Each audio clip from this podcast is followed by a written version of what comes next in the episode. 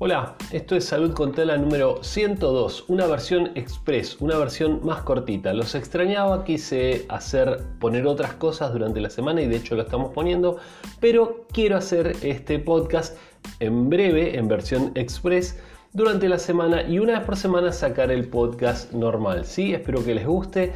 Y bueno, y en este episodio express, como les digo, quiero eh, empezar hablando de Donald Trump y este positivo de COVID que le acaba de dar. ¿Comenzamos?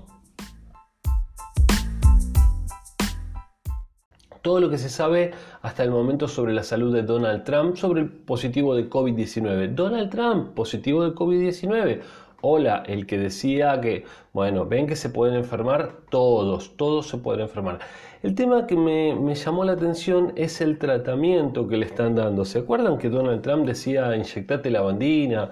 Tomá hidroxicloroquina. Él decía que le tenía fe e hizo tomar a millones de americanos hidroxicloroquina, que sabemos que no funciona, incluso en algunos casos podía ser tóxica, ¿sí?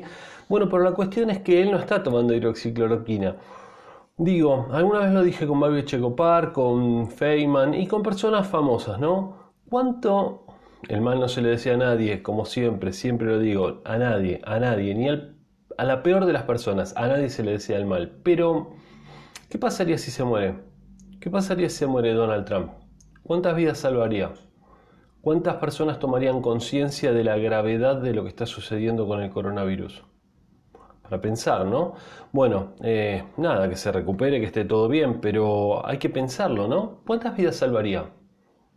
En serio les digo, ¿cuántas vidas salvaría si se muere una persona como el, la persona más importante del mundo o más poderosa del mundo, digamos, ¿no? Bueno, eh, vamos concretamente a lo que está, bueno, fatigado, de buen ánimo, y qué está tomando, qué es lo que em, particularmente como farmacéutico me, interesa, y les voy a hablar en el episodio normal de lo que es esto de los anticuerpos monoclonales y policlonales, porque estaba tomando, decían, anticuerpos policlonales, aunque...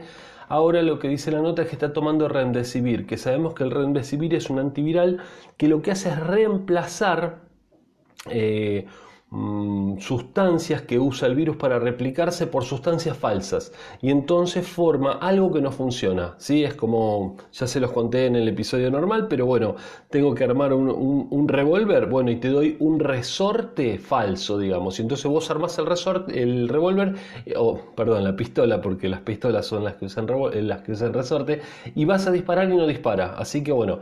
Eh, bueno, está tomando, se me está haciendo largo y yo no quiero. la idea es que estos episodios duren menos de 3 minutos, ¿sí?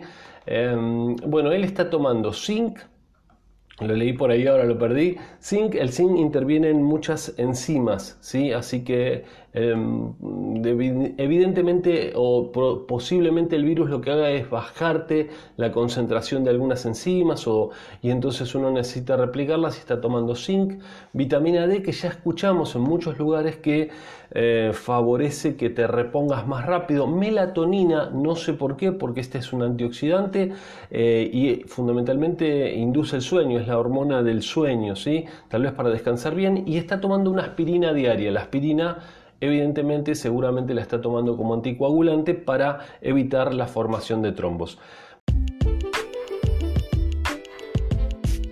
Bueno, soy Sergio Taladriz, esto fue Salud con Tala Express y espero que te haya gustado. Nos estamos viendo mañana. Chao.